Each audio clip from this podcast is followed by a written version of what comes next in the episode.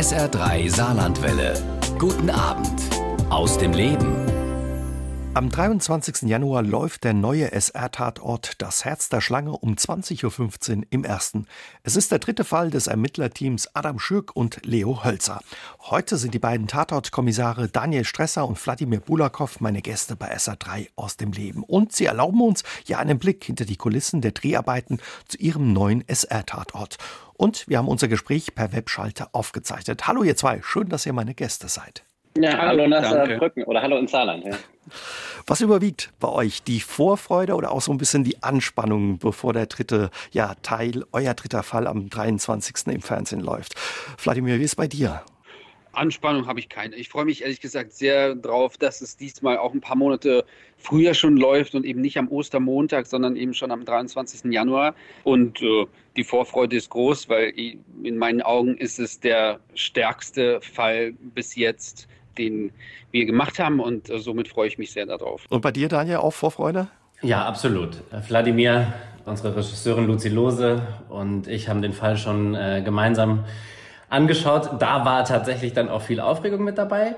Aber den Film dann zu Ende gesehen zu haben und zu sehen, was für ein faszinierend starker, düsterer, spannender Thriller-Krimi äh, uns da wieder gelungen ist. Da überwiegt eindeutig die Freude, das jetzt auch dem großen Publikum mhm. zu zeigen. Ja, wir freuen uns mit, ja, auf den 23. Wie ist das, wenn ihr zusammen guckt, auch mit eurer Regisseurin? Du hast schon gesagt, da ist ein bisschen Anspannung dabei. Guckt ihr dann auch auf euch, wie ihr gespielt habt, oder könnt ihr euch auch ein bisschen zurücklehnen? Also das erste Mal anschauen, sei das ein Tatort oder einen anderen Film oder Serie oder Fernsehfilm, den man gedreht hat. Ich glaube, da, also bei mir ist es so, dass ein ganz großer Fokus natürlich auf mir selber liegt. Ich werde immer besser im mich selber anschauen und das ertragen und kann auch immer äh, mehr abstrahieren und den ganzen Film und auch die Leistungen der KollegInnen sehen und schätzen.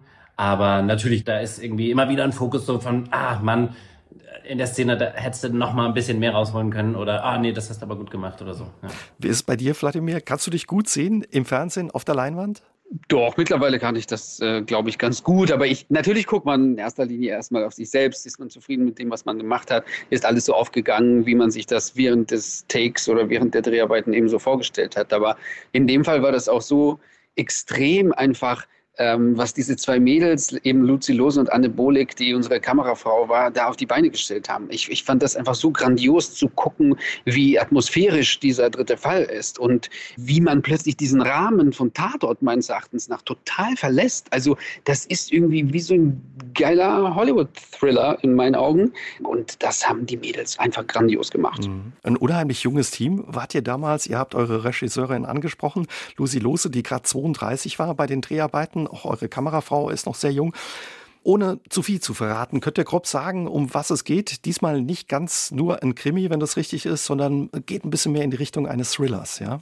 Ja, das ist richtig. Wer den ersten und den zweiten Fall gesehen hat, ähm, der wird wissen, dass es da eine Thematik zwischen uns und dem Vater Schürk gibt. Und auch der zweite Fall endet mit einem sogenannten Cliffhanger, an dem der Zuschauer jetzt ein Jahr aufgespießt war und ähm, natürlich ist das auch der Punkt, wo äh, der dritte Fall ansetzt und weitergeht. Und es wird die Freundschaft von Adam Schürk und Leo Hölzer auf die Zerreißprobe gestellt. Und ja, der Vater Schürk wird weiter ein Pain in the Ass sein. Viel mehr würde ich jetzt an meiner Stelle gar nicht verraten wollen. Es geht los, glaube ich, beim Chinesen. Ihr seid ganz entspannt als Team zusammen, auch mit euren beiden Kolleginnen, den Kommissarin, seid ihr beim Essen. Dann kommt eine SMS rein für eben Adam Schürk, dass er nach Hause kommen soll. Der Vater hat geschrieben und dann nimmt die Geschichte ihren Lauf. Genau, es ist so, dass Adam eben eine SMS bekommt vom Vater und eben in das Haus muss, wo er auch aufgewachsen ist. Und Pia und ich müssen eben zu, zu einer Leiche, die dann im reichen Viertel in einer Villa entdeckt wird. So fangen sozusagen diese zwei äh, Geschichten an. Parallel im weiteren Verlauf des Tatorts äh, gibt es eben dann auch noch eine Leiche. Also wir sind dann äh, mit zwei Leichen hier beschäftigt in diesem Fall und ja, geben uns größte Mühe. Den Täter zu finden, die Täterin. Ja, dann lass, lassen wir uns überraschen. So Müsst ihr gar nicht so viel verraten. Ähm, Herz der Schlange, sind wirklich auch Schlangen dabei? Titel klingt gut. Geht es wirklich auch um Schlangen? Das darf man sagen. Ja, es gibt eine Schlange. Ah. Oder vielleicht mehrere. Okay. Und für euch kein Problem? Also ihr könnt gut äh, auf Schlangen treffen oder gibt es da eine Phobie? Ich habe äh, kein Problem mit diesen Tierchen. Also ich äh, musste mit ihr nicht viel zu tun haben mit dieser Schlange. Wenn ich weiß, die ist nicht giftig und so, hätte ich, glaube ich, auch kein Problem damit. Mhm. Wenn ich hier jetzt durch Thailand laufe im Dschungel und mir begegnen würde, würde ich ein bisschen anders reagieren. du bist gerade im Urlaub, wenn wir das sagen dürfen, und äh, schnaufst ein bisschen durch. Da kann es einem schon mal passieren, ne? dass man eine Schlange live und in Farbe trifft. Aber hoffentlich nicht. Hm, es gab viel Lob für euren dritten Fall, von der Kritik auch. Wie sehr freut euch das oder baut das auch ein bisschen Druck auf? Auch eure ersten beiden Fälle wurden sehr gelobt. Sie waren auch sehr erfolgreich. Der erste Fall, da haben 10 Millionen Zuschauer zugesehen, beim zweiten über 9 Millionen. Wächst da der Druck oder nimmt es auch ein bisschen Druck raus? Also ich habe nicht so das äh, Empfinden, dass der Druck wächst. Also ich glaube, wir haben einfach unfassbar viel Glück, weil wir so starke Bücher haben, was nach wie vor auch eben der Fall ist, auch im dritten Fall, weil Hendrik Hölzemann auch den dritten Fall geschrieben hat. So, und da wir, also die Kommissare, auch mit Brigitte und Ines äh, einfach mittlerweile schon sehr gut eingespielt sind, Daniel und ich sowieso, äh, mit Papa Schürk auch. Also ist das alles vor der Kamera schon mal sehr, sehr, sehr stark mhm. äh, zusammen. Die Leute jetzt beim dritten Fall ähm, hinter der Kamera haben sich, einige haben sich geändert, manche sind geblieben, aber auch das funktioniert da einfach unfassbar gut. Das ist irgendwie beim Saarbrücker Tatort einfach sehr gut organisiert. Es sind auch kürzere Wege, also irgendwie ist alles sehr kompakt und sehr konzentriert und sehr, sehr toll und alle sind sehr ambitioniert und glaube nicht, dass wir so weder bei dem ersten, zweiten, jetzt auch noch dritten immer gedacht haben, der Druck ist so groß, wir müssen noch besser werden, sondern wir konzentrieren uns einfach darauf, was, was wir machen und hoffen, dass das dann eben so großartig wird wie beim dritten. Ich denke, dass es von, von allen Beteiligten, sei das Redaktion, sei das Produktion, seien das die DarstellerInnen und äh, auch Regie, die haben alle einen sehr, sehr hohen Anspruch an sich und ich finde, äh, dem sind sie auch wieder im dritten Fall gerecht geworden. Ob jetzt ähm, am 23. Januar äh, der herrlichste Sonnenschein ausbricht und alle in die Biergarten strömen, was ich jetzt eher nicht glaube, und äh, deswegen die Quote absagt, da, das hat man dann nicht in der Hand. Mhm. Aber natürlich freuen wir uns über eine gute Quote, wir freuen uns über äh, gute Kritiken, über schlechte Kritiken freut man sich dann nicht so sehr. Aber hauptsächlich ähm, finde ich, geht es darum, einen hohen Anspruch an sich selber zu haben und dem gerecht zu werden. Ihr habt euren dritten Fall ja im vergangenen Jahr, Ende Mai bis ja Ende Juni hier im Saarland gedreht. Drehorte waren unter anderem Saarbrücken, Dudweiler und auch Neunkirchen. Wie waren die Dreharbeiten? Was habt ihr für Erinnerungen daran, Vladimir? Ach, ich bin eigentlich immer, ich bin unfassbar gerne im Saarland. Also als ich die Anfrage, als sie, als sie kam, ich war noch nie in Saarbrücken, also nur bei Max Ophüls, aber ich habe das, ich habe da nie längere Zeit verbraucht als irgendwie drei, vier Tage. Da war ich schon so ein bisschen, wie wird das sein, wenn man vier Wochen da ist? äh, und ich bin sehr frankophil, also ich liebe auch die Frankreich-Nähe, das Essen. Daniel äh, ist da ja nun aufgewachsen und hat mir so viele coole Bars gezeigt und Restaurants und äh, beim ersten Tatort sogar noch ein paar Clubs. Und äh, somit freue ich mich erstmal grundsätzlich auf diese Tatortzeit sehr, vor allem äh, eben mit meinen Kollegen, innen. Und das war auch bei diesem dritten Fall nicht anders. Also es, ich habe mich unfassbar darauf gefreut. Ich war ein Riesenfan von auch diesem dritten Buch mhm. und war einfach total gespannt, was Luzi und Anne was wir da eben zusammen machen. Und das hat sich eigentlich alles genauso ja, erfüllt, wie ich mir das erhofft und gewünscht habe. Wie ist es für dich, Daniel, als Saarländer? Du bist in Völklingen geboren, immer wieder auch ins Saarland zu kommen für die Dreharbeiten. Ist auch ein bisschen Vorfreude dabei? Ja, ich glaube, da muss ich direkt mal mit einem Mythos aufräumen. Ich bin zwar in Völklingen geboren und es heißt immer so, der Völklinger, ich habe mhm. relativ wenig Bezug zu Völklingen und würde mich immer als ähm, Saarbrücker auch bezeichnen, weil das ähm, aufgewachsen bin ich dann in alten Kessel zwischen Völklingen und Saarbrücken, aber äh, tendenziell der Zug eher zu der Stadt Saarbrücken als zu der Stadt Völklingen gab. Auch ich bin gerne wie Vladimir im Saarland. Ich schaff's tatsächlich ähm, außer zum Tatort kaum noch irgendwie in die alte Heimat, weil da auch, weil es gar nicht mehr so viele ähm, Verwandte mhm. und Freunde gibt, Kontakte gibt. Also gibt es noch ein paar, aber es ist dann doch irgendwie ein weiter Weg und jetzt mittlerweile habe ich deutlich mehr Familie hier in Berlin. Ähm, aber ich ähm, komme da immer gerne hin und ähm, ja, Wladimir und ich haben dort auch, obwohl wir in Berlin fast Nachbarn sind, dort halt dann eben diese intensive Zeit, diese vier, fünf Wochen äh, zusammen in Saarbrücken und äh, machen uns das dann immer so gut es eben geht. Genau, Vladi sagt so, früher waren es halt noch mehr äh, Bars und Clubs, äh, dann kam halt Corona und wir mussten natürlich auch sehr ähm, auf unsere Gesundheit achten und ähm, das Social Distancing betreiben, äh, um eben die Dreharbeiten nicht zu gefährden. Ihr habt es gesagt, Corona war eben im vergangenen Jahr auch schon Thema, Dreharbeiten unter Corona-Bedingungen. Was, was hat das bedeutet ja für euren Drehalltag, Vladimir? Also mittlerweile muss ich sagen, man vergisst schon etwas oder ich vergesse manchmal schon etwas darüber zu reflektieren, was das genau bedeutet, weil es dann doch so ja, so eine Regelmäßigkeit geworden ist, mhm. dass das so gang und gäbe ist mittlerweile, dass man so dreht.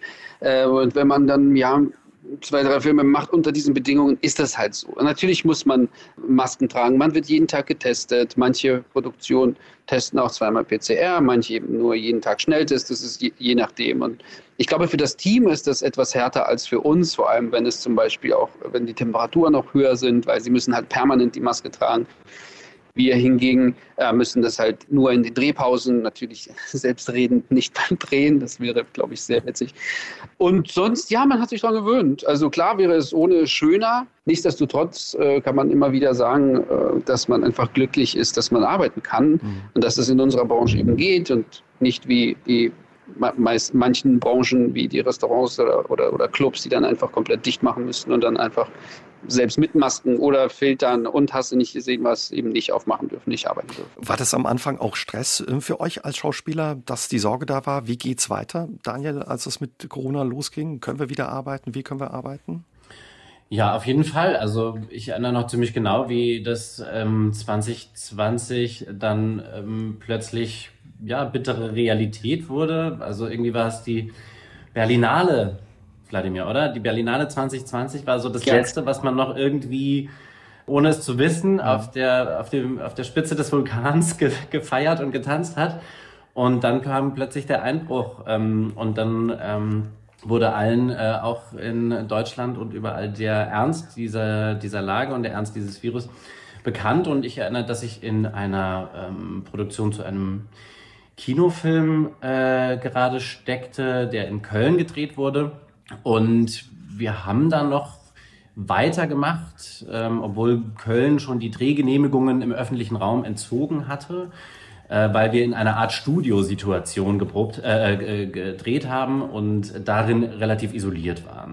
Mhm. Und aber auch irgendwann dann die Unsicherheit und das Unwissen ähm, im Team und von der Produktion so groß wurden, dass man gesagt hat, okay, man unterbricht das jetzt erstmal und dann kamen wir rein, so in dieser Branche wie in jedem, wie jeder andere Mensch in diesen ersten Lockdown und man wusste gar nicht, wo das hingeht, wo das weitergeht, wann das jemals weitergeht. Und ähm, mich hat das ähm, total vor Ängste gestellt nicht nur, was, was ist dieses Virus und was, ähm, wie gefährlich kann das sein, sondern auch tatsächlich direkt berufliche Ängste oder Existenzängste. Wie geht es weiter? Wird, wird man diesen Beruf weiterhin ausüben können? Weil, wie Vladimir schon sagt, wir Schauspieler können nicht mit Maske spielen und wenn, dann wäre es eine äh, ästhetische Katastrophe und auch eine, also man würde ähm, sich ja sämtlicher Mimik berauben. Das heißt, man kann sich aber auch nicht schützen, ja. Es ist irgendwie so ein, man kann das als Vorteil sehen gegenüber dem Team. Ähm, wir dürfen ab und zu auch bei 30 Grad halt dann die Maske abnehmen, um zu spielen. Aber auf der anderen Seite ist es eine Berufsgruppe, die sich nicht voll schützen kann. Und der mhm. beste, aktivste Schutz äh, neben einer Impfung, die ich hier nochmal ausdrücklich jedem empfehle, äh, ist natürlich eine FFP2-Maske. So, das ist einfach das Effektivste, das ist erwiesen. Und da sind natürlich viele Ängste gekommen. Da ist man heute natürlich deutlich weiter, weil man ähm, geimpft ist, ein bisschen weiß, wie dieses Virus funktioniert, wie das äh, sich immer weiterentwickelt und mutiert und wo man jetzt natürlich hinterher hechelt. Aber mhm. so, dass ähm, im ersten Moment gab es, äh, gab es bei mir eine ganz große, große Unsicherheit und Angst. Verunsicherung. Um, ja, umso größer sicherlich war dann auch die Erleichterung, dass es dann eben im vergangenen Jahr mit den Dreharbeiten ja zu eurem dritten Fall geklappt hat. Der zweite Fall, der Herr des Waldes, war der viel draußen in der Natur, wie der Titel auch schon sagt, habt im Wald gedreht. Diesmal wurde er in der Stadt gedreht. Auch viele Nachtdrehs äh, waren dabei. fordert auch ein bisschen und oder ist es ganz gut, weil man dann am nächsten Tag ausschlafen darf? Vladimir, wie hast du das erlebt? Ja, genau wie du es gesagt hast. Also es gibt äh, äh Pro und Kontras. Äh, also für mich ist es ein, manchmal ein Kontra, so ab ab äh, drei, vier Uhr morgens werde ich ziemlich albern und bin, bin, ich irgendwie viel am Lachen. Man fängt dann irgendwie an, weil man so eine, in so eine Übermüdung manchmal kommt mhm. und dann wird, werd ich ziemlich albern. Was aber auch ganz lustig ist, lockert vielleicht die Sache manchmal auch ein bisschen auf. Ansonsten, ja, man kann ausschlafen und dann kann man vielleicht auch nochmal nett in den, in den Tag starten. Aber ich muss ganz ehrlich sagen, ich meine, Daniel und ich sind gleich alt, äh, 34. Daniel ist vier Tage älter als ich. Und umso älter ich werde, so weniger Schlaf brauche ich. Also wenn ich fünf Stunden schlafe, bin ich mittlerweile so, ist doch gut, ist doch gut. Ach echt? Bei mir ist genau umgekehrt. Ich wollte, ich wollte gerade sagen, dass ich die Nachtdrehs immer schlechter vertrage, also diese Rhythmuswechsel. Jetzt ist es natürlich auch so, dass ich auch noch ein kleines Kind habe, das dann auch oft in Saarbrücken mit dabei ist bei den Dreharbeiten. Der schläft dann nachts und ist aber tagsüber dann auch wach. Das heißt, für mich ist es nicht groß was mit Ausschlafen und tagsüber schlafen dann, sondern das heißt dann die Nacht nicht schlafen und den Tag nicht schlafen. Mhm. Ähm, ist dann nochmal vielleicht ein kleiner Unterschied, aber ähm, trotzdem, aber, aber auch wenn jetzt, wenn ich jetzt nicht äh, irgendwie meinen väter, väterlichen Pflichten nachkommen muss, erlebe ich so, dass ich die Nachtdrehs schlechter vertrage als noch mit 24. Ansonsten habt ihr so Rituale, wenn ihr zusammen dreht. Dieses Mal habt ihr nicht so häufig vor der Kamera gestanden, in diesem Fall, aber habt ihr ja so Rituale, wenn ihr zusammen dreht? Ja, also wir gehen oft äh, nach dem Dreh gehen wir an den Marktplatz, essen Sushi und trinken Bierchen. Also das ist, das gehört schon fast schon zum Ritual. Das ist auf jeden Fall ein Ritual. Und ansonsten ähm, ja, das stimmt. Die, bei diesem Fall haben wir, äh, und da habe ich auch sehr drunter gelitten, ehrlich gesagt, und ich glaube, Vladimir auch sehr, sehr wenig gemeinsam vor der Kamera gestanden, sondern eher separiert. Aber dafür wurde es umso besonderer, wenn wir dann zusammen vor der Kamera standen. Und ich finde auch, ohne jetzt zu verraten, was da passiert, wenn man diesen Tatort sieht, sind diese Szenen, diese kostbaren Momente, wo es uns beide in einem Bild gibt, kleine Juwelen. Und wenn die letzte Klappe fällt nach über 20 Tagen, ist auch immer ein bisschen Abschiedsschmerz dabei? Ja, also würde ich schon so sagen, weil es ist einfach immer aufgrund dieser Kontinuität der Qualität in, in, meinen Augen oder in unseren Augen, ich spreche es mal auch für Daniel auch, mhm. ähm, dass, dass wir das eben, ist das so halten und auch dabei einfach so eine unfassbare Konzentration steht. Also man kennt ja durchaus auch Sets, wo man irgendwie ankommt, wo alles ein bisschen lockerer ist, wo viele oder einige Kollegen nicht so konzentriert sind, was manchen Drehs auch durchaus gut tun kann. Bei uns ist es eventuell nicht unbedingt der Fall, vor allem in diesem dritten Fall nicht. Und äh, somit ist das so, wie man war gefordert, immer seine Höchstleistung eben zu geben und das macht ja auch Spaß. Also wir Schauspieler, wenn wir gefordert sind und wenn wir dann auch am Ende sehen, das hat sich gelohnt und das äh, zahlt sich aus, ist das ein sehr, sehr, sehr schöner Moment oder das, das ist ja auch unsere Bezahlung äh, unter anderem. Und dadurch ist es schon immer traurig, dass das zu Ende geht und man vielleicht dann sich in ein paar Monaten an einem Set findet, wo man nicht so glücklich ist wie eben an diesem Set. Aber dann äh, kann man sich eben auf den vierten, fünften und sechsten freuen und äh, die Vorfreude ist ja auch schön. Da ist was dran. Ihr habt schon erzählt, wie sehr ihr euch immer freut, ins Saarland zu kommen, ja, zu den Dreharbeiten. Auch wir Saarländer freuen uns sehr, wenn SA-Tatort gedreht wird im Saarland. Wie erlebt ihr das? Wie werdet ihr von den Leuten aufgenommen, wenn, wenn ihr an den Drehorten seid oder abends am Markt mal was trinken oder essen geht? Super herzlich. Man merkt auf eine gute Art und Weise, dass im Saarland wenige Filme gedreht werden. Das heißt, da ist wenig verbrannte Erde. Filmsets und Filmcrews hinterlassen nämlich ganz gerne mal verbrannte Erde. Wir hingegen nicht. Wir sind total lieb zu allen ähm, Motivgebern und allen Komparsinnen und Komparsen ja, alle möglichen Leute, ähm, die, also seien das Regisseure, Regisseurinnen oder andere Teammitglieder erleben das ähm, beschreiben das als besonders herzlich und nett ins Saarland zu kommen und dort zu drehen, weil das tatsächlich ja gut aufgenommen wird. Die äh, Saarländer sind stolz, dass da der SR-Tatort gedreht mhm. wird. Ja. Äh, die finden das interessant und wohingegen man hier in Berlin ähm, alle 200 Meter über ein Filmset stolpert und äh, man äh, eher angenervt ist, dass schon wieder irgendwie man keinen Parkplatz findet, weil da tausend Trailer die Straße blockieren. Werdet ihr auch manchmal erkannt, Wladimir? Und erinnerst du dich an eine schöne Begegnung oder so? Ja, ich erinnere mich, äh, Daniel und ich standen eben an, um uns Sushi zu holen. und ich weiß noch, wir kamen da an, wollten das, glaube ich, mitnehmen, in der Saar essen. Und dann standen wir beide mit Masken. Und dann kam eine Frau äh, hinter uns und sagte, ah, das sind doch, ihr seid doch die, die zwei Tatortkommissare, das erkenne ich auch mit Maske. Und das war sehr, sehr sweet. Erinnerst du dich, Daniel? Ja, ja, auf ja. jeden Fall. Erinnert mich äh, ganz genau dran. Das ist, die sind stolz drauf, es ist aufregend und, äh, und toll. Und wie Daniel schon gesagt hat, die Komparsen haben hier noch Lust, als Komparsen zu arbeiten. Ja, ich durfte auch mal Komparse beim Tatort sein, bei eurem Vorgänger noch. Und das, das hat riesen Spaß gemacht, auch einfach mal hinter die Kulissen blicken zu dürfen, äh, ja, wie das an so einem Filmset abläuft und wie das durchgetaktet ist und eben auch die Stimmung. Eure beiden Figuren, die Kommissare, sind im Film befreundet befreundet miteinander, haben eine Geschichte. Wenn man euch beide erlebt, ihr habt jetzt den dritten Fall zusammengedreht, hat sich bei euch auch eine Freundschaft entwickelt über die Zeit? Wir mögen uns leider gar nicht. Aber wir können sehr, sehr gut spielen, dass wir äh, total gut befreundet sind und sagen das in Interviews auch immer. Ja, gut, dass ihr Schauspieler seid. Gute Schauspieler seid. Nein, also ähm, ich glaube, da muss man. Äh, ähm, da wirst auch du, Uwe, äh, irgendwie ähm, mit einem untrügerischen Blick sehen, dass äh, es mhm. zwischen uns beiden eine große Sympathie gibt und sogar mehr. Also ich würde schon sagen, eine große Freundschaft. Oh, klasse. Ja. Und wie du schon gesagt hast, wir sind eben Nachbarn. Wir sind Nachbarn und wohnen ist, ich brauche mit dem Rad, brauche ich, was brauche ich zu dir? Zehn Minuten höchstens. Maximum, ja. Das heißt, ihr trefft euch auch mal auf einen Kaffee oder ein Bier oder einfach so mal, wenn ihr Sehnsucht habt. Absolut. Ähm, ja, oder eben um zusammen ähm, um zusammen äh, Tatort zu schauen. Also jetzt nicht andere Tatorte, aber unseren Tatort.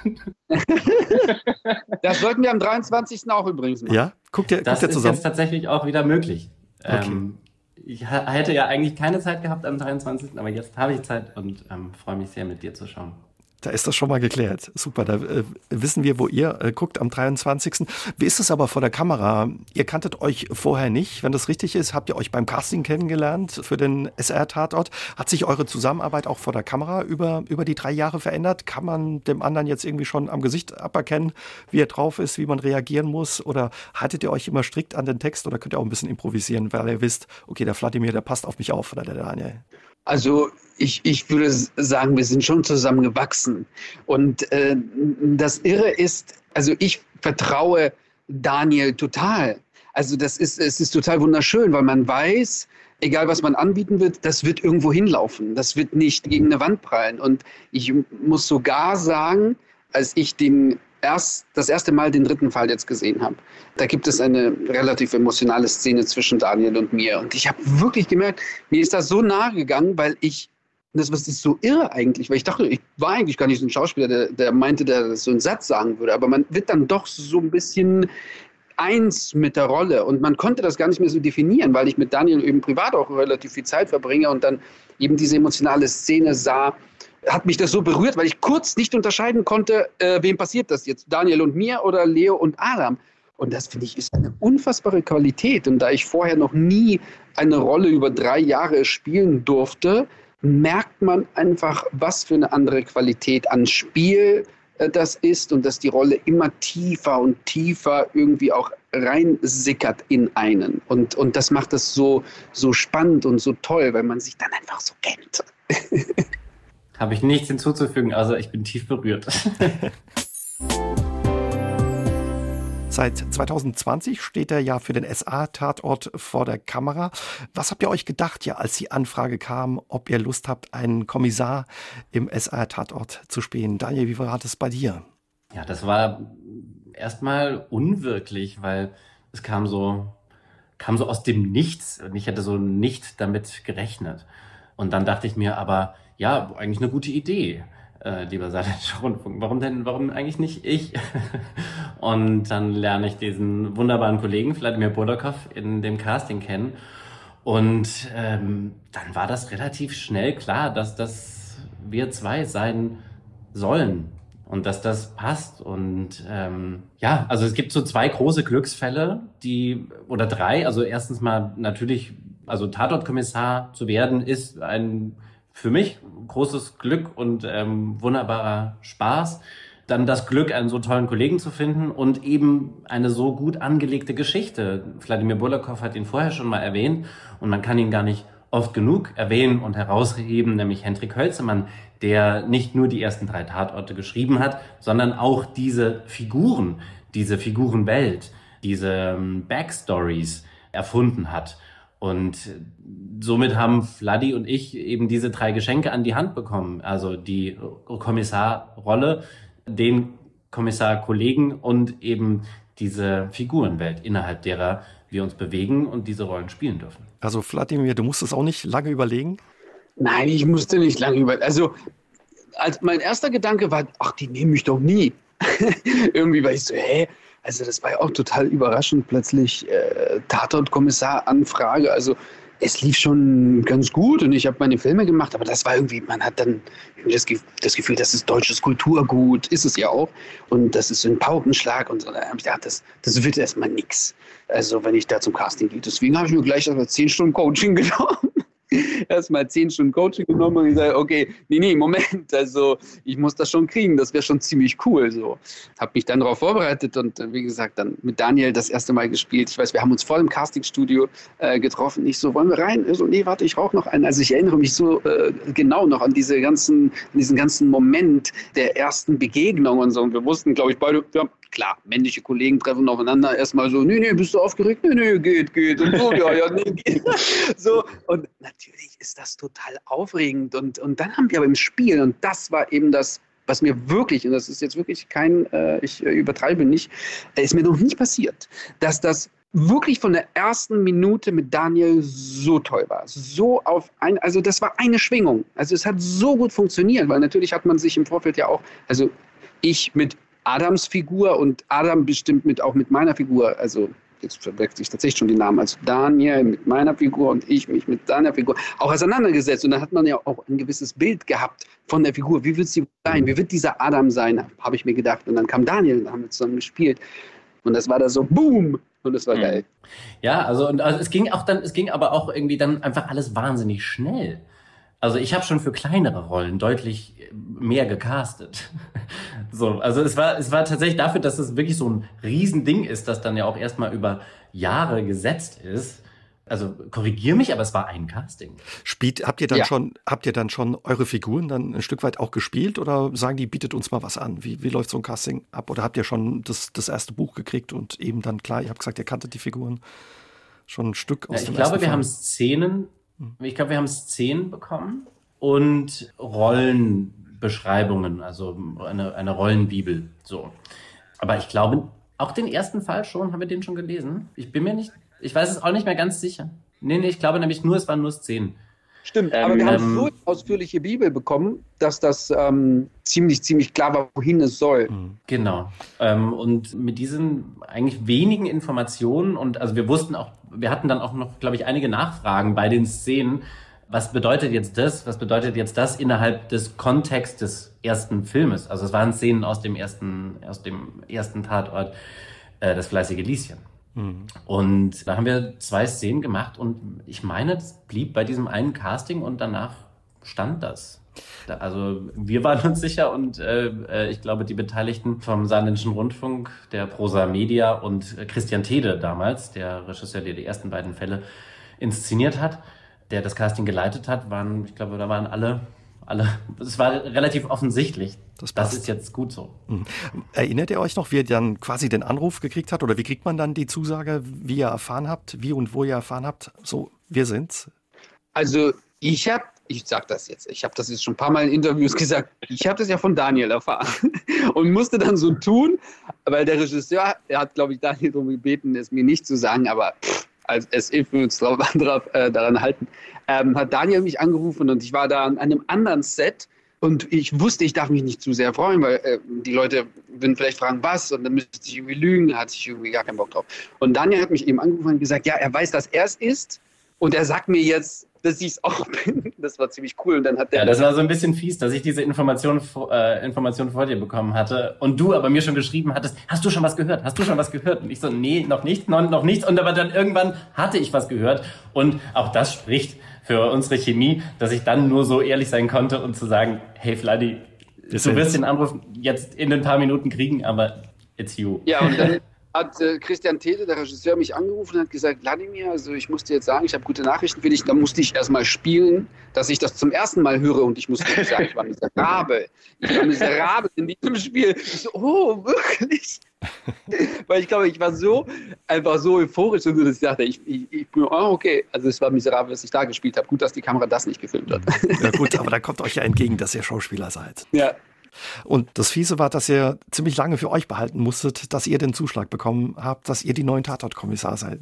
Stelle ich mir schwer vor. Wie lange musstet ihr ja quasi es für euch behalten? Ich glaube, über ein Jahr mussten oh. wir das für uns behalten, oder Daniel? Ja, ich, also oder zumindest ein Dreivierteljahr. Also es war auf jeden Fall eine lange Zeit und ähm, ich habe es nicht so gut durchgehalten. Also ich habe natürlich geschafft, es jetzt nicht gegenüber der Presse zu veröffentlichen, aber ähm, natürlich habe ich das ähm, äh, dem engsten Kreis, der sich dann von Monat zu Monat immer geweitet hat, schon auch erzählt. Weil es ist ein Riesending ähm, und es ist auch ein äh, Gamechanger, also ein, ähm, so für das, für das eigene Leben und etwas, was einen glücklich macht, was einen stolz macht und das so lange äh, für sich zu behalten, das ist, ist ja unmenschlich. Ja, ja, ich habe dann auch immer gesagt, ich bin jetzt Tatortkommissar, erzähl's niemandem, sonst komme ich in Teufelsküche. Mhm. Das habe ich dann ein paar Mal im Monat gesagt, den Satz. Aber es ist ja gut, es ist ja nicht ist rausgekommen. Gegangen. Ich meine. Daniel, du kommst aus dem Saarland, Altenkessel, hast du uns verraten, nicht Völkling bist du aufgewachsen. Hast, was für Erinnerungen hast du ja an deine Zeit und deine Kindheit im Saarland?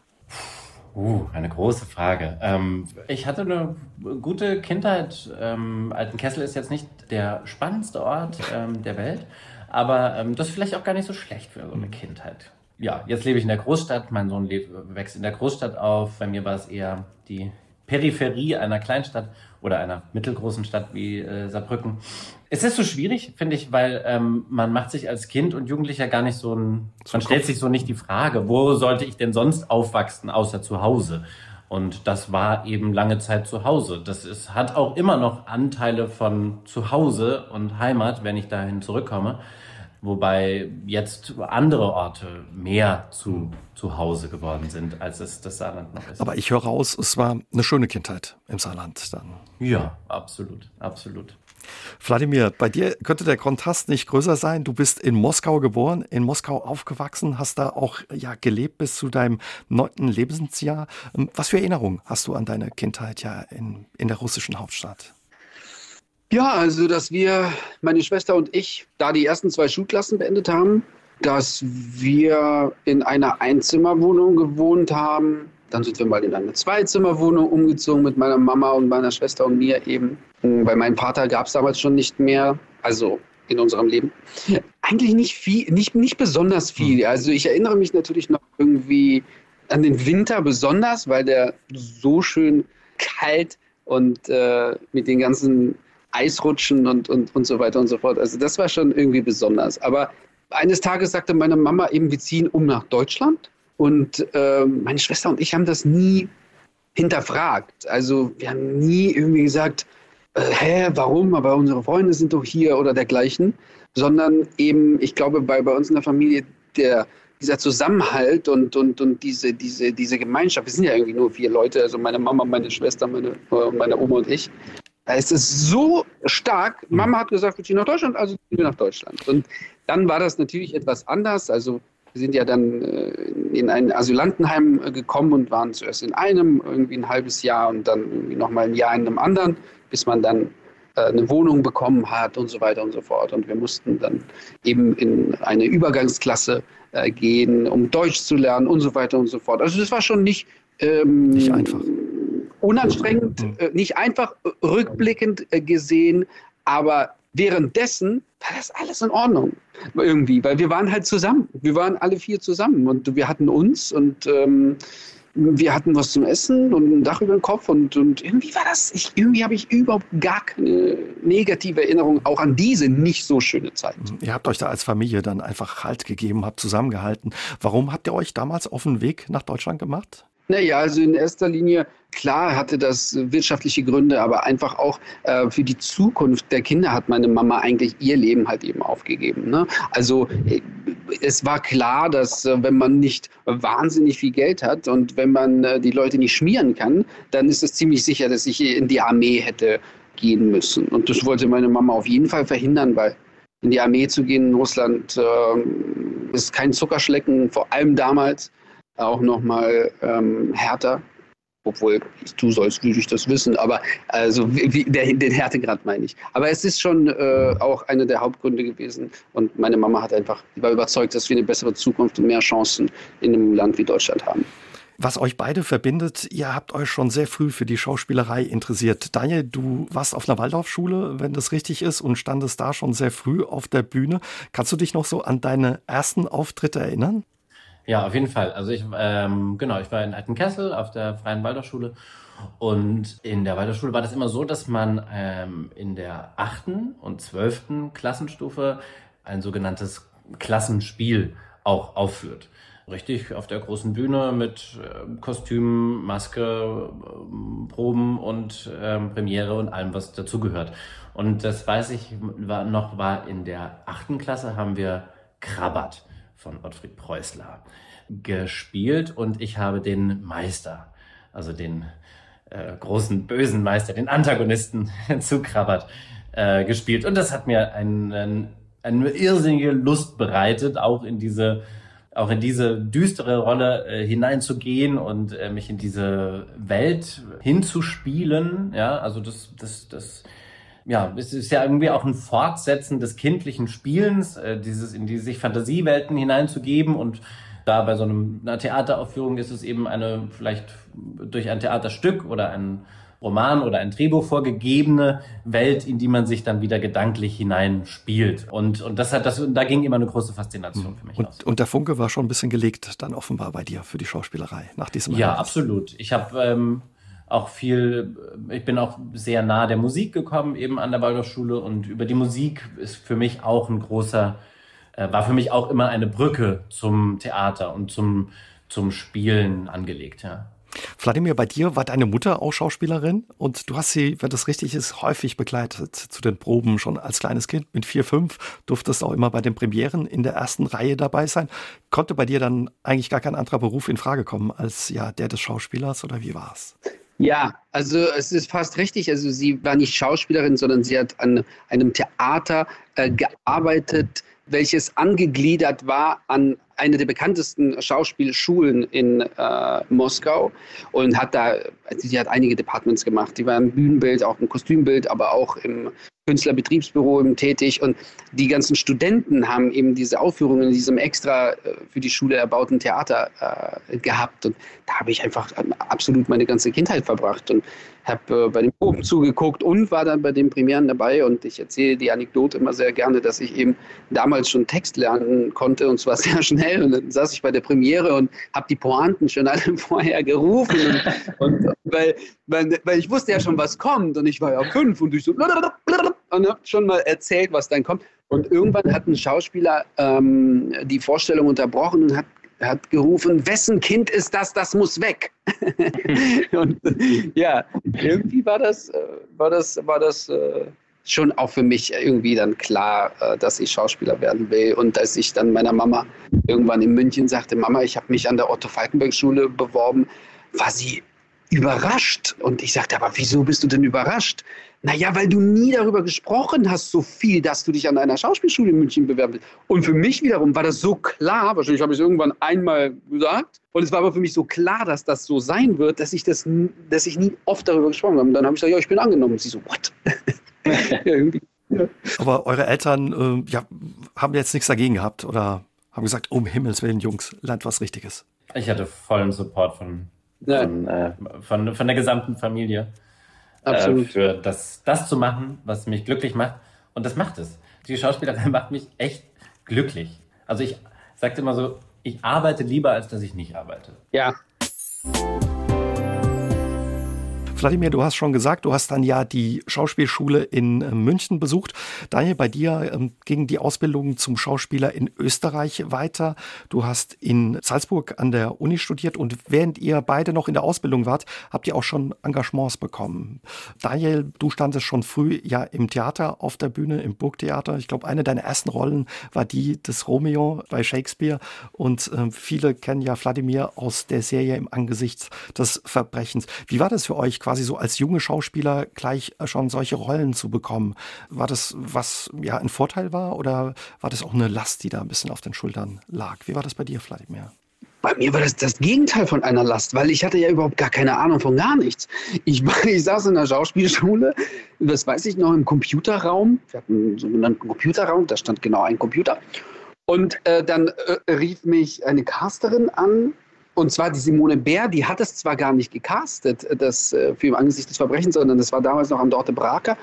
Aber Simone Bär war irgendwie bei einem Kennenlernen an unserer Schule und sie sagte, du, äh, ich habe dich irgendwie da gesehen und ich habe dich an Dorte Braker vorgeschlagen. Und dann rief mich irgendwann an Dorte Braker an und sagte, ja, äh, wir wollen dich gerne casten. Und das Gute ist, Regie führt Dominik Graf. Ich damals in meinem jugendlichen Leichtsinn mit, äh, vielleicht war ich da, keine Ahnung, 20. Ich so, wow, wirklich, Dominik Graf parallel an diesem Computer, mit einem einzigen, google ich wer ist Dominik Graf?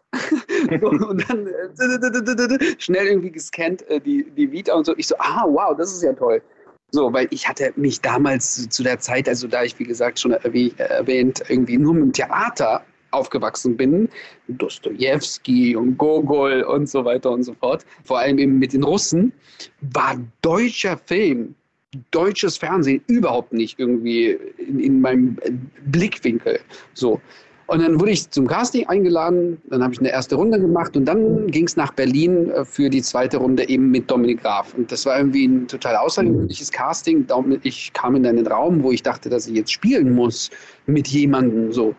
Und dann saß da einfach Dominik Graf und er so, setz dich doch. Und ich so, danke, hallo, bin aufgeregt.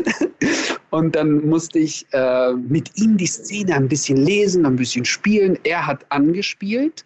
Und hat gesagt, weißt du was, wir machen das zusammen. Und dann ging es los und, und, und ich hatte keine Ahnung von nichts und deswegen hatte ich auch keine Last. Ich glaube, dass das äh, so ein Phänomen war, vielleicht was, warum viele Kinder immer so gut sind, wenn man die Kamera drauf hält, weil sie machen, ja, die haben einfach gespielt, haben sich keinen Kopf gemacht und so war das ungefähr auch und danach ging es bergab. Da gab noch, noch viele tolle Sachen, die du gemacht hast und ja auch für die Serie, die, die toll ist, die ab und zu immer mal wieder wiederholt wird. Also wer sie noch nicht kennt und es mal, mal reinseppt, sollte sich die wirklich angucken. Für dich und das Team gab es den Deutschen Fernsehpreis. Also das war ein großer Erfolg. Du standest zuerst auf, auf der Bühne, eben am Burgtheater in Wien. Ja, auch ein Riesenname, Daniel, als Romeo dann auch gleich. Ja, das ist so interessant, wie Vladimir das erzählt, weil bei mir war das total ähnlich. Ich war im dritten Jahr an der Schauspielschule und plötzlich kommt ein Angebot, das so groß ist, dass man das, ähm, dass man die Größe gar nicht wahrnimmt von seinem Standpunkt aus, nämlich vom Burgtheater, äh, die mir einen Zweijahresvertrag anbieten, vor dem ich Angst habe, ihn zu unterschreiben, es dann aber auf Zuraten meiner ähm, Professoren dann doch mache und mir dann eigentlich bewusst bin in dem Moment, ab jetzt spielst du nur noch den dritten von links.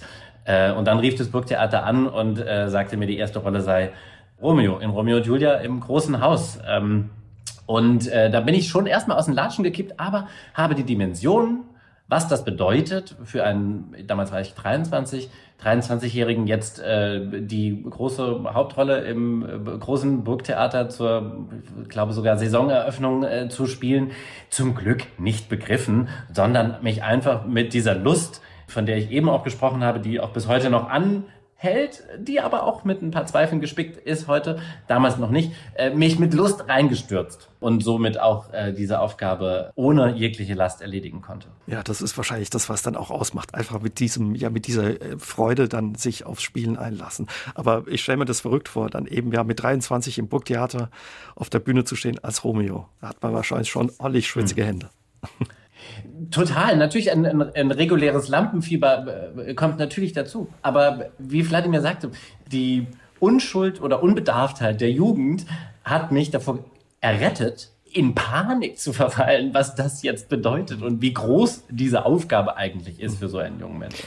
Bevor ihr zum Film gekommen seid, wolltet ihr ja beide ursprünglich ähm, zum Theater. Vladimir, du warst äh, später auch nochmal bei den Nibelungenfestspielen in Worms dabei, standest da auf der Bühne, weil Daniel jetzt gerade das Lampenfieber anspricht. Ist das sowas, was ihr da noch habt, wenn ihr ab und zu auf der Bühne steht? Gehört das auch ein Stück weit dazu? Also, Daniel steht ja wesentlich öfter auf der Bühne als ich. Ich vermisse die Bühne sehr, ähm, habe das aber wie gesagt, mit den Nibelungen Festspielen war das ja das erste Mal, dass ich dann 2016 war das wieder Theater gespielt habe nach seit dem Abschluss an der Otto Falkenberg, den ich 2009 ähm, gemacht habe. Und das war eine so lange Zeit. Und da hatte ich schon ein bisschen, ein bisschen Bammel, aber wir haben ein echt cooles Ensemble gehabt und Nuran David Kalis hat Regie gemacht und das war das ist eben dieser Vorteil in meinen Augen äh, an Theaterproben, dass man ja die ersten paar Wochen, wenn nicht kurz bis vor der Premiere, ja scheitern darf. Und dann äh, probiert man halt aus und dann guckt man und die Figur äh, entdeckt man vielleicht erst in der letzten Woche vor der Premiere. Das ist ja durchaus denkbar. Und somit hatte ich da nicht so viel Angst, sondern wir haben angefangen zu probieren und äh, das ging total gut. Und auch da habe ich nochmal eben, wie gesagt, gemerkt, wie doll ich das vermisse. Und ich würde auch äh, wieder sehr, sehr gerne wieder mehr Theater spielen. Lampenfieber gehört für dich dazu, Daniel, auch ein Stück weit immer, oder? Ja, absolut. Das ähm, gehört total dazu und ist auch was äh, total Hilfreiches, ne? Weil man, also wo kommt das her, ein Lampenfieber? Das ist natürlich irgendwie auch nur Adrenalin und Adrenalin bei einer Vorstellung zu haben, lässt einen ja auch klar und schnell denken. Das sind ja auch äh, Fähigkeiten, die man dann braucht, um auf einer Bühne so zu bestehen. Es kann natürlich auch in so ein Ausmaß kommen, dass es hinderlich wird, aber die gesunde Portion Lampenfieber, ohne die will ich gar keinen Schauspieler auf der Bühne oder keine Schauspielerin auf der Bühne sehen, weil dann sind die so äh, abgekatert, dass die wahrscheinlich langweilig sind. Verrat uns doch, wie bist du äh, nach Österreich damals überhaupt gekommen, nach Salzburg? Naja, ähm, es gibt so, ich glaube, 18 bis 20 staatliche Schauspielschulen im deutschsprachigen Raum. Im deutschen, also im Deutsch, also in der Schauspielschule und auch äh, dem äh, Theaterbetrieb unterscheidet man nicht so sehr zwischen Deutschland, Österreich und der Schweiz, sondern es ist alles ein deutschsprachiger Raum. Ähm, und da gibt es eben diese staatlichen Schulen und ähm, auf eine dieser Schulen es zu schaffen, das ist schon erstmal der Anspruch eines ähm, Bewerbers an Schauspielschulen, weil im Gegensatz zu manchen anderen Schulsystemen die privaten Schulen eher nicht die guten Schulen sind. Und ich wurde eben in Salzburg angenommen und äh, fand das erstmal total okay, bis ich dann gemerkt habe, was Salzburg für eine beschissene kleine Stadt ist und da wirklich als jugendlicher Mensch drei, drei Jahre seines Lebens zu verbringen, ähm, ist relativ langweilig. Aber man hat immerhin Zeit, sich auf das Studium zu konzentrieren. Ihr habt in den vergangenen Jahren beide viele tolle Sachen gemacht. Neben den äh, zwei tollen SR-Tatorten habt ihr auch für viele Serien vor der Kamera gestanden. Daniel, du warst bei der Serie Hausen dabei, aber auch Charité oder bei der Verfilmung ähm, des Ken Follett-Bestsellers Die Pfeiler der Macht. Wladimir stand bei den Serien Deutschland 83, 86 vor der Kamera, aber auch Oktoberfest 1900. Unterscheidet sich die Arbeit sehr ja, vom Film zum Theater? Und äh, was macht mehr Spaß? Also in meinen Augen sind es zwei unterschiedliche Berufe. Also ich finde das unfassbar unterschiedlich, weil du eine ganz an, andere Sensibilität haben musst, wenn die Kamera im Zweifelsfall 50 Zentimeter vor deinem Gesicht ist. Mhm. Also auf der Bühne hingegen musst du, Daniel will es am besten wissen, äh, wenn man in den letzten Rang, wie viele Ränge hat das Burgtheater? Fünf, sechs? Drei aber trotzdem, ja, es sind 1200 Zuschauer, die dann da reinpassen. Naja, genau, aber die sind, die sind schon, die gehen schon in sich sehr hoch. Also, ja.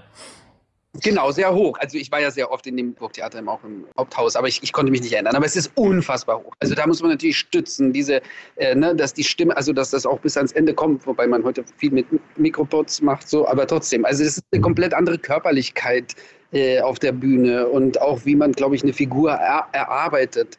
Plus dann kommt ein Faktor der dazu, dass du ja auch beim Film die ganze Vorarbeit, also in 95 Prozent der Fälle, äh, ja zu Hause leisten musst oder im Vornherein le leisten musst und eben keine Zeit hast am Set, wie äh, auf der Bühne das eben zu erproben, zu gucken, wo kannst du erstmal hingehen. Also man muss beim Film in dem Fall auch unfassbar diszipliniert sein, dass man diese ganzen Hausaufgaben, und das sind sehr, sehr viele und die darf man nicht unterschätzen, eben im Vorfeld machen muss. So, deswegen sind das für mich zwei unterschiedliche Berufe und mir macht beides sehr viel Spaß, aber wie schon gesagt, mache ich ja überwiegend äh, Film, Fernsehen, deswegen habe ich gar nicht so viele Vergleichsmöglichkeiten. Hm.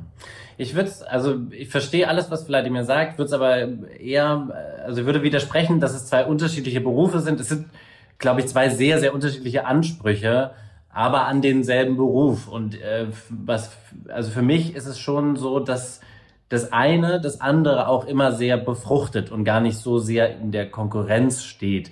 Die Branchen, die stehen ein bisschen in der Konkurrenz. Die sind immer so ein bisschen eifersüchtig aufeinander. Also das Theater rühmt sich dann vielleicht doch ganz gerne, diesen aus Film und Fernsehen bekannten Schauspieler auf der Bühne zu haben, aber dass der dann immer mal wieder weg ist zum Drehen, das finden die dann doch nicht so gut. Die Leute vom Film finden es aber auch nicht so gut, wenn der jetzt so über so lange Zeit geblockt ist und am Theater immer seine Vorstellungen hat. Für den Schauspieler, genau, also was Wladimir erklärt hat, ist total das. Also es geht im Theater mehr um das Vergrößern.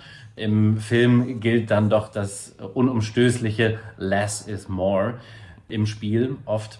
Aber ich finde, dass halt ähm, im Theater gehe ich zum Beispiel einen, spiele ich den ganzen Bogen an einem Abend, ja, während in, äh, im Film dreht man oft unchronologisch. Ja? Also wir fangen beispielsweise beim Herr des Waldes, erinnere ich mich, haben wir mit der letzten Szene das war mein erster Drehtag. Wahnsinn, stelle ich mir unheimlich schwer vor. Ja, ja, ja, ja genau. Genau, also die letzte Szene, man, wir erinnern uns, der äh, Vater liegt da, der äh, Lehrer kniet mit dem Messer über ihn, äh, Wladimir, äh, äh nein, äh, Leo zieht die Waffe, Adern sagt, warte noch. So, das war unser erster, war unser erster Drehtag.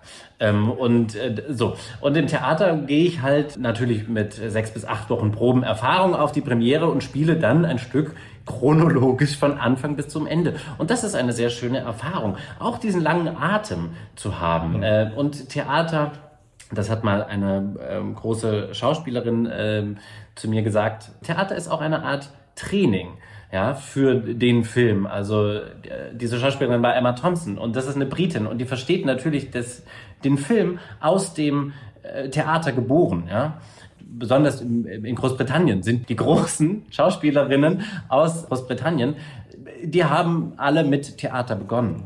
Und äh, somit äh, ja, sehen sie natürlich auch dort die Wurzeln und die, die Vorbereitung für, für auch die Reduktion im filmischen Spiel. Nichtsdestotrotz habe ich einfach erlebt, ähm, dass ich mit äh, Schauspielern dann gedreht habe, die ich auf der Bühne so bewundert habe und vor der Kamera einfach sich überhaupt nichts eingestellt hat. Deswegen ist es für mich immer so, dass ich dann, ist vielleicht ein bisschen hart ausgedrückt, aber äh, mit diesen zwei unterschiedlichen Berufen. Aber ich glaube, dass man ganz andere Dinge erlernen muss, tatsächlich vor der Kamera, die zu dem Handwerk eines Schauspielers, eines Bühnenschauspielers erstmal dass das im Fundament natürlich da ist, ja, aber dass die erstmal erlernt werden müssen, tatsächlich begriffen werden müssen. Zum Beispiel, wie man von hinten anfängt, wie man sich da ne, das emotional alles gebaut hat, wo steht man und dann fängt man wieder an am Anfang des Films. So. Ich glaube, das sind wirklich komplett andere Strukturen. Deswegen ist es für mich eben so ein immens großer Unterschied zwischen diesen zwei Berufen. Das stimmt, das würde ich unterschreiben. also äh, den Switch zwischen beiden Disziplinen beherrscht nicht jeder Kollege, jede Kollegin.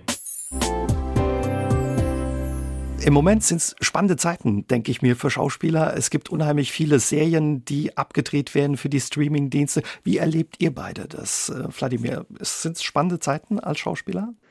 Es sind durchaus spannende Zeiten insofern, dass einfach sehr viel gedreht wird und vor allem in Europa sehr viel gedreht wird. Auch die Amerikaner drehen ja gefühlt überall äh, sehr viel, auch in Berlin, so wie die Matrix jetzt auch in Berlin gedreht worden ist und auch viele andere Projekte. Somit ist das, wenn man früher gesagt hat, es ist ganz, ganz, ganz wichtig und ganz dringend, eine Agentur zum Beispiel in äh, London zu haben, es ist nach wie vor vielleicht ratsam, aber es ist nicht mehr so primär wichtig, weil ähm, alles so verfließt und es so viel gemacht wird, dass es ja fast schon nicht mehr genug äh, Schauspieler gibt. Also ich übertreibe jetzt natürlich, aber es wird sehr, sehr viel gemacht und es wird sehr, sehr viel angefragt. In meinen Augen nichtsdestotrotz ist das so, also ich, ich empfinde diese ganzen Serien mittlerweile als etwas mühsam. Also weil ich treffe fünf Freunde innerhalb einer Woche und jeder sagt mir fünf Empfehlungen, welche Serie ich gucken soll. Hat dann habe ich am Ende ja. so eine riesige, unfassbar viel. Und dann, dann sage ich, ich gucke irgendwie einen Kinofilm, weil das ist dann nur ein Film. Ich weiß, ich habe einen schönen Abend gehabt, kann das dann auch abschließen und, und, muss nicht auf die nächste, da warte ich auf die dritte Staffel, da warte ich auf die zweite Staffel, die kommt in einem Jahr, da warte ich auf die fünfte ist mir alle zu anstrengend. Also da muss es schon wirklich sehr, sehr gut sein und mich sehr, sehr packen. Oder wenn mir das dann irgendwie fünf Leute gesagt haben, guck diese Serie, dann gucke ich sie mir an. Aber diese Serie, Serie, Serie. Ich würde schon mich auch freuen, wenn die Branche sich mehr auf den klassischen, tollen Kinofilm konzentrieren würde, wo eine Geschichte in 90 bis 100 Minuten abgeschlossen ist und man mit einem tollen Gefühl nach Hause geht, vielleicht ein bisschen zu viel Popcorn gegessen und dann den Film diskutiert und nicht so. Ja. Wie ist es bei dir, Daniel? Wie erlebst du das? Also du hast ja auch in vielen Serien mitgespielt, wir haben es gesagt, in Charité oder auch in Hausen. Ist das ja eine spannende und schöne Zeit als Schauspieler? Ja, absolut. Also ich verstehe das total, was Vladimir sagt. Ähm, geht mir auch so. Ich bin tatsächlich auch irgendwie in den letzten Wochen erlebe ich es bei mir selber, dass ich total die Sehnsucht nach Filmen habe und ich gucke gerade überhaupt keine Serie höchstens noch so uralte Sitcoms, so zum einfach nur dabei einzuschlafen, ja. Also das ist aber so ein Berieseln lassen. Also ich könnte auch irgendwie mir Wahlgeräusche anhören. Das ist, äh, da geht es jetzt nicht so groß um den Inhalt. Aber ansonsten, ähm, ja, eine totale Sehnsucht nach Film habe. Das Drehen von Serien hingegen ist etwas, was ich total schön finde, weil das äh, dann oft über so eine lange Zeitraum, also ich habe jetzt irgendwie Hausen, hast du erwähnt, äh, und danach noch eine weitere Serie für Sky gedreht, die Funeral for a Dog heißt und im März rauskommen wird. Und das waren jeweils äh, Projekte, die halt über neun Monate äh, gedreht wurden. Das heißt, man ist neun Monate ähm, mit einem Team zusammen unterwegs und man geht so ja richtig tief rein in mhm. Geschichten und ähm, aber auch in äh, eine Beziehung mit diesem Team. In, in, in, also es, es, man wächst so zusammen bei der Funeral for a Dog Serie sind wir auch durch die ganze Welt gereist zusammen und das ist natürlich das ist toll, was, was, was dann beim Drehen entsteht, so was wir beim Tatort irgendwie durch die Kontinuität der Jahre haben. Also äh, jedes Jahr immer wieder diese vier bis fünf Wochen, ähm, die man zusammen ist und äh, bei den Serien durch diese langen Drehzeiträume äh, wirklich Zeit hat, auch eine Figur zu entwickeln. Das, und das, macht, ich, ja. das macht mir schon großen Spaß. Wie ist das, weil, weil du das gerade angesprochen hast, dass du so alte Sitcoms äh, zur Entspannung guckst, zum Berieseln? Wie ist das sonst, wenn ihr Fernsehen guckt oder ins Kino geht? Könnt ihr euch da gemütlich zurücklehnen und den Film genießen oder guckt man immer, was die Kolleginnen und Kollegen machen? Oh, wenn er gut gemacht ist, dann kann ich da ganz schnell den professionellen Blick verlieren. Es ist tatsächlich ein bisschen schwieriger bei deutschen Produktionen, wenn man so sagt, so, naja gut, jetzt ist halt die Leute, mit denen man gestern Abend in, äh, im Restaurant oder an der Bar gesessen hat, die, die tanzen jetzt über meinen Fernseher. Das fällt einem dann schon einfacher, wenn die Produktion ähm, aus äh, Frankreich, England oder den USA kommen. Aber ähm, grundsätzlich, wenn das gut gemacht ist, dann kann ich da ja, eben mhm. schnell den professionellen Blick auch verlieren. Wie ist mit dir ins Kino zu gehen, Vladimir? Eine Entspannung oder sagst du, hey, guck mal, die Einstellung, der Move? Also ich finde, das eine muss das andere gar nicht ausschließen. Also bei mir passiert das gar nicht, dass ich sage, ich lehne mich jetzt zurück und, und genieße und vergesse. Dass wir Fachpublikum sind, das kann man ja nicht abschalten. Das heißt, dass wir Fach, die Augen von, von einem, ebenfalls von einem Schauspieler haben. Und bei mir ist es oft so, dass ich dann, das hatte ich jetzt bei, ähm, also ich habe jetzt eine Serie geguckt mit Kate Winslet, die mich so begeistert hat. Ich habe ihr zugeguckt und ich bin immer, wenn so viel überragendes Talent ist, ich fange direkt an zu heulen.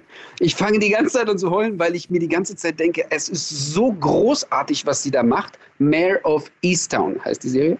Und dann habe ich mir das angeguckt und ich denke mir, krass, wie sie das spielt, weil man ja doch irgendwie weiß, was die da macht oder wie die Kamera da gerade steht, warum guckt sie gerade dahin und dann. Also das kann ich nie abstellen, aber ich bin dann schon absolut losgelöst und genieße dieses grandiose Schauspiel. Aber diesen Fachpublikumblick, den kann ich nicht abstellen. Na naja, gut, also das würde ich auch sagen. Also natürlich, also ich habe mir zum Beispiel gerade so eine, so, so zwischen den Jahren ein kleines De Niro Festival gegönnt und äh, wieder ähm, alles aufgesogen und dann man muss einfach immer wieder De Niro anschauen, anschauen und versuchen zu kopieren, was man kopieren kann, ähm, weil es einfach die höchste Kunst ist. So, und das ist natürlich etwas, was ich, äh, was ich auch habe. Ja, also dann irgendwie dann immer mal wieder zu hinterfragen, fuck, wie spielt er das denn? Oder wie genial ist die Idee, das jetzt nicht so zu spielen, wie ich es erwarte als Zuseher, sondern extrem zu kontrapunktieren und da drin natürlich noch präziser, noch schärfer zu sein, als man sich das jemals erhofft hätte. Also da guckt man auch einfach ein bisschen, was die Kolleginnen und Kollegen machen, guckt man sich was ab, ja, wenn die einfach was gut machen oder genial. Wenn die Kollegen ähm, Kate Winslet und De Niro heißen, dann sollte man tunlichst abgucken, ja. Für euch wird es ein spannendes Jahr. Ihr habt im vergangenen Jahr auch viel gemacht. Vladimir, du äh, standst für eine Netflix-Serie Cleo vor der Kamera. Daniel, du wirst bald äh, auf der Volksbühne, ja, auf der Bühne stehen und wirst ab Mai im Kino zu sehen sein, auch mit Corinna Harfuch. In alles in bester Ordnung. Ein spannendes Jahr für euch beide und spannende Projekte, die da kommen. Und spannend wird vor allen Dingen auch, weil ihr im Frühjahr wieder da seid äh, für die Dreharbeiten zum vierten Fall des SR-Tatorts. Habt ihr das Buch schon bekommen? Habt ihr schon ein bisschen reingucken können? Leider nein. No, no Buch yet. mit, mit wie viel Vorlauf kommt sowas normal immer? Normalerweise kommt es ein bisschen früher. Jetzt, ähm, aber ich habe die Zusicherung bekommen, dass wir das noch im Januar mhm. äh, bekommen. Und äh, ich bin tatsächlich gespannt wie ein Flitzebogen. Wie ist das eigentlich bei euren Figuren? Die haben sich ja weiterentwickelt über die drei Fälle. Ähm, habt ihr da auch Einfluss, ähm, ein Mitspracherecht, wie, wie eure Figuren, die beiden Kommissare Adam Schürk und Leo Hölzer, sich weiterentwickeln? Also Mitspracherecht in dem Sinn nicht, weil wir nicht wissen, was für eine hm. Geschichte weiter geschrieben wird. Natürlich haben wir Mitspracherecht, wenn, es, wenn wir es gelesen haben und dass wir dann durchaus Sachen einbringen können, die wir finden, die stärker wären ähm, oder was seine eigene Figur anbelangt sowieso. Ja. Ja, also ich denke mal, in dem Moment, äh, wo man das Buch in der Hand hat und äh, dann seine Interpretation dieser Rolle auch ähm, letzten Endes vor der Kamera präsentiert, das ist schon sehr viel. Also durch die ähm, durch die Interpre eigene Interpretation ist schon sehr, sehr viel ähm, vorgegeben und mitgesprochen. Schaut man da eigentlich mal bei der Polizei vorbei, wenn man Hauptkommissar spielt und guckt mal oder hört da mal nach oder wie habt ihr euch da vorbereitet, auch auf die Rolle des Hauptkommissars? Die Polizei äh, in Saarbrücken ist eigentlich Dauergast bei uns am Set, weil oft die Polizeiautos und die Komparserie, die wir im äh, Hintergrund sehen, das sind oft wirklich Polizisten der Saarbrücker Polizei ähm, oder auch äh, Spurensicherungsteams der Saarbrücker äh, Polizei, die da mit dabei sind und mit denen wir immer wieder auch äh, in Kontakt treten und die uns da ähm, total ähm, unterstützt, nicht nur durch äh, die Mannschaft und die, äh, den, den, den Fuhrpark, sondern auch ja, durch Know-how. Wie war es bei dir, Vladimir? Auch da eben ein Austausch dann da mit, mit den Kolleginnen und Kollegen von der Polizei? Ja, absolut. Also ich meine, es geht hauptsächlich darum, in meinen Augen ist ja immer, also ein Rat, wie es wirklich abläuft, hat der Daniel schon gesagt, kriegen wir vor Ort. Wichtig ist, wie man eine Waffe hält, finde ich, das ist oft sehr verräterisch. Wenn man das ein bisschen übt, kann das nicht schaden. Aber ich habe im Vorfeld schon einige Filme gedreht, wie du schon erwähntest, Uwe, als äh, Gangster. Also hatte ich schon einiges mit, mit Waffen und Maschinengewehren zu tun und mal einen Film gemacht in Marokko äh, mit Ludwig Trepte. Da haben wir vom Fuchspanzer geschossen. Also mit Schießen kenne ich mich aus mittlerweile. Aber da ist ja bei unseren Tatorten, wir wussten das eigentlich so, so viel mehr um die zwischenmenschlichen Ebenen äh, geht, vor allem um die Geschichte zwischen Daniel und mir ähm, und so weiter und so fort, habe ich mich da tatsächlich wesentlich mehr darauf mhm. fokussiert, meine Figur zu finden, meinen Leo zu finden und ähm, ja, zu wissen, wie ich da, wer da steht am ersten Drehtag des ersten Tatorts. Ja, und wie es mit euren beiden Kommissaren weitergeht, das erfahren wir am 23. Januar um 20.15 Uhr im ersten. Wir freuen uns auf den Tatort und ja, freuen uns, wenn ihr im Frühjahr dann wieder da seid für die Dreharbeiten zum vierten Fall. Und ja, vielen Dank, dass ihr euch die Zeit heute genommen habt für uns und uns den Blick hinter die Kulissen des SR-Tatorts erlaubt habt. Dankeschön. Ja, danke auch. Ciao. Aus dem Leben. Der SR3 Talk am Dienstagabend ab 20.04 Uhr gibt's auch zum Nachhören auf sr3.de, auf YouTube und in der ARD Audiothek.